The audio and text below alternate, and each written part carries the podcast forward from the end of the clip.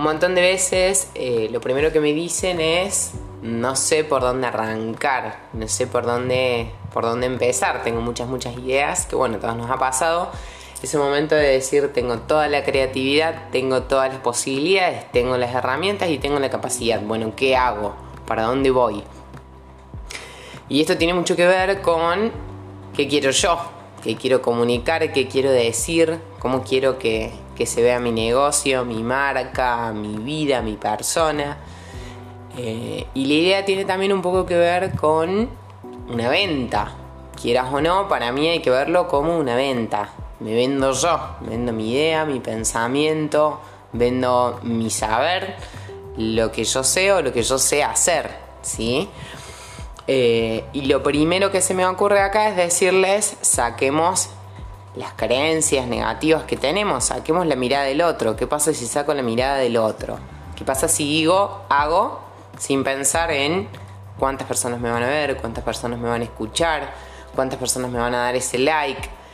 Eh, la cultura de hoy nos ha impuesto por ahí mucho esto de no soy nadie si solo me ven cinco personas, no soy nadie si me escuchan dos o tres personas. Y seguimos destacando a aquel que tiene millones y millones de visitas. Bien, ¿cómo empezó esa persona?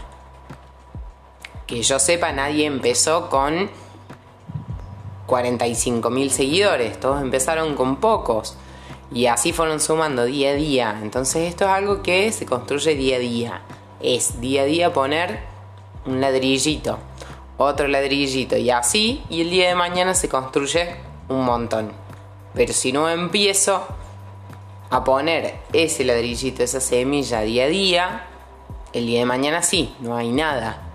Que me escuche uno, que me escuchen dos, es pensar llegué a dos personas y a dos personas les importó el mensaje que yo tenía para comunicar. Y eso debería ser lo más valioso.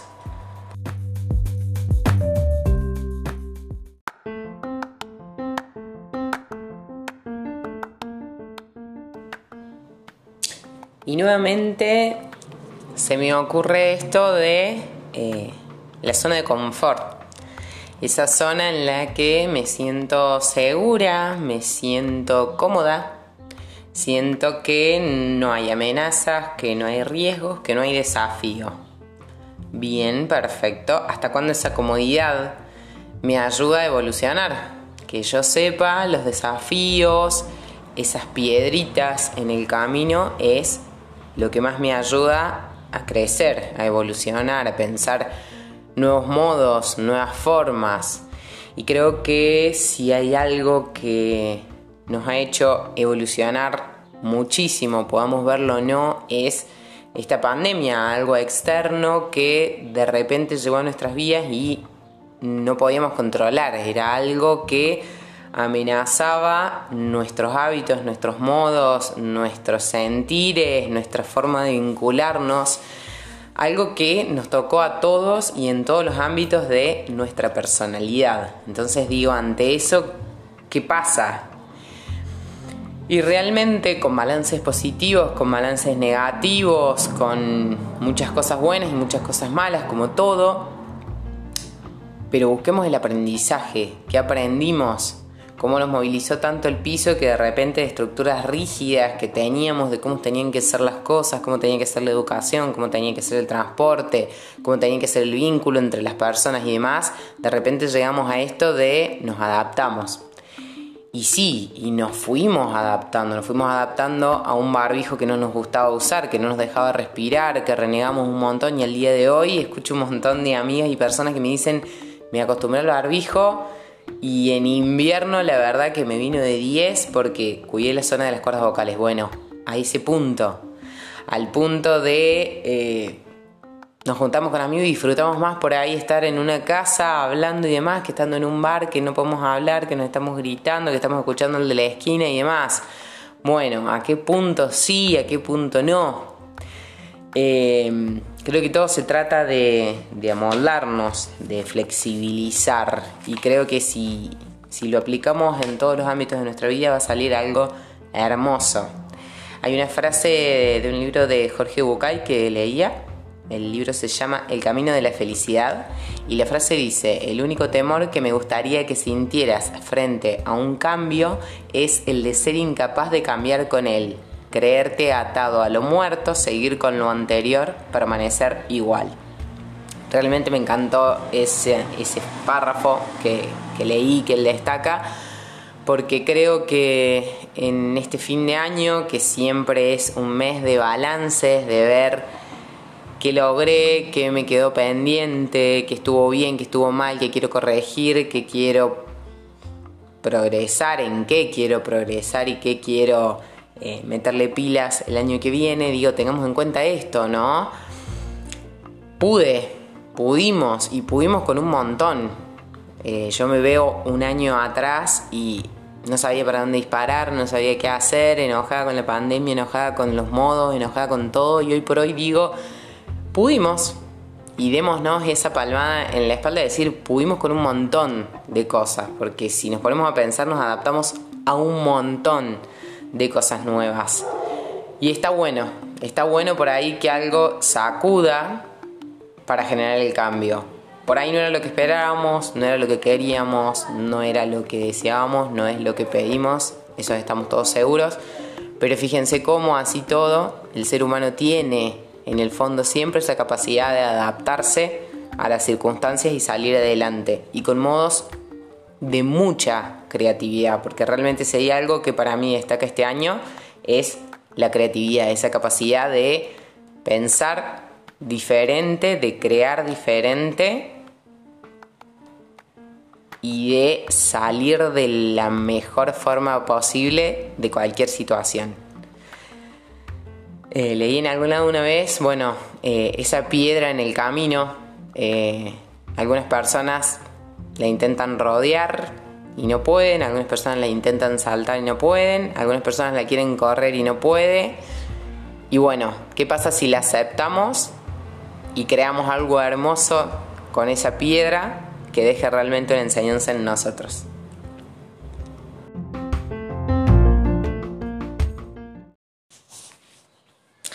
Muy atentos con, esto de no me quiero mostrar. ¿Qué pasa si me muestro en las redes? Pero más allá de eso, ¿qué pasa si me muestro como soy? ¿Sí? Em, mi opinión personal es que hoy por hoy la cultura nos obliga un poco a esto o nos lleva a esto de pincelar pincelar la vida, pincelar los momentos, pincelar los rostros, pincelar la voz, ¿no? Eh, un curso de locución que hice en su momento nos enseñaba que cada voz es única y no por azar cada uno tiene la voz que tiene. Y lo digo por ahí desde un punto de vista muy personal. Cuando era chica tenía esta voz tan particular que em, era una voz como de grande, que en palabras de familiares y demás era, ¿qué pasa con la que tiene esta voz, este tono difónico? Hay que hacerla ver, eh, una voz rara, como por ahí ahí nomás vamos al problema, ¿no? A, bueno, esto es diferente, bueno, problema, ¿sí? Veamos, ataquemos, ¿qué pasa ahí? ¿Sí? Hice fonoaudiología mucho tiempo, eh, cuando era chica y demás, y de grande mi voz fue cambiando y es la voz hermosa que tengo, que tengo y realmente soy muy orgullosa de la voz que tengo.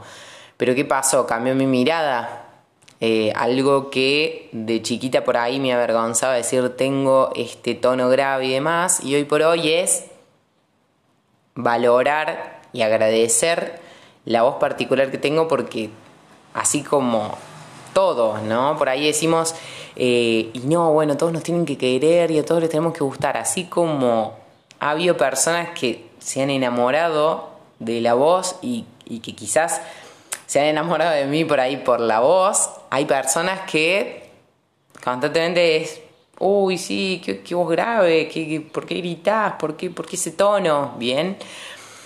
Mi mensaje para ustedes hoy en día respecto a esto es, nos mostremos como somos, de la mejor manera posible. Es algo que cuesta, sí, un montón a todos nos ha costado, pero vamos de poco, ¿sí?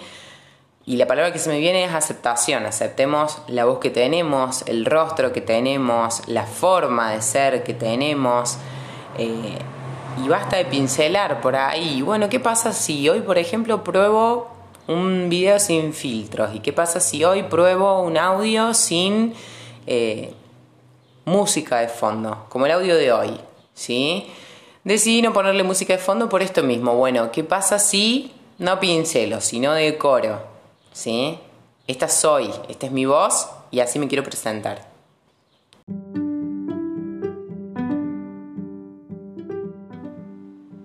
Para los que no me conocen, trabajo en una escuela en el ámbito educativo y día a día escucho en, mis chicos, en mis alumnos, estas frases que me hacen mucho ruido, ¿no? Y, a la vez me motivan a hacer este audio y, por ahí hacerlo saber y que hagamos conscientes estos, ¿no?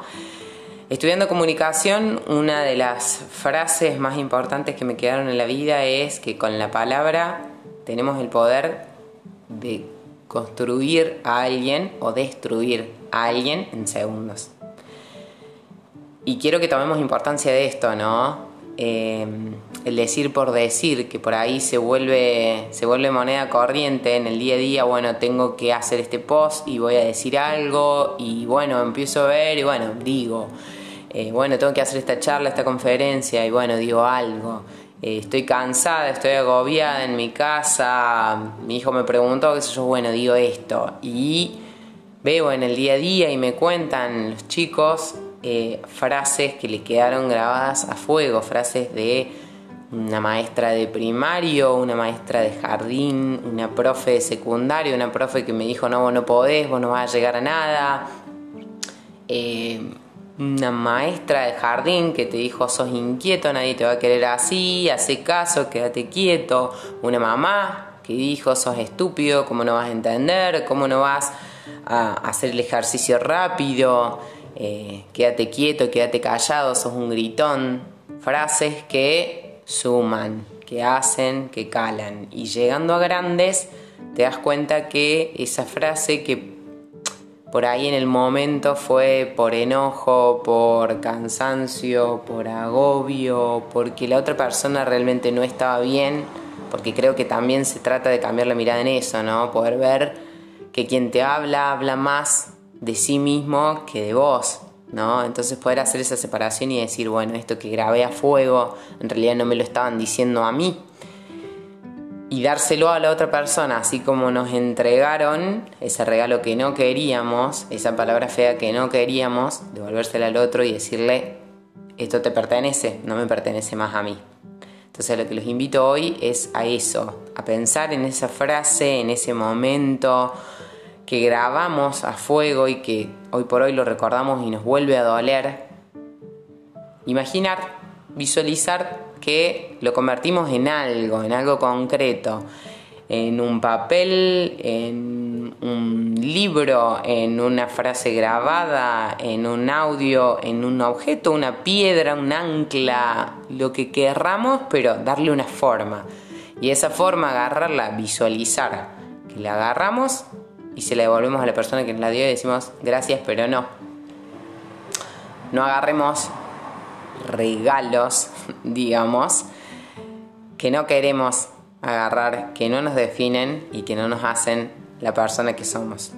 Dejemos al otro con sus mambos, con sus ideas, con sus palabras de odio, con sus palabras de bronca, con sus palabras de poca paciencia y sepamos separar qué es nuestro y qué es nuestra esencia y que nos metieron en la cabeza y no nos define.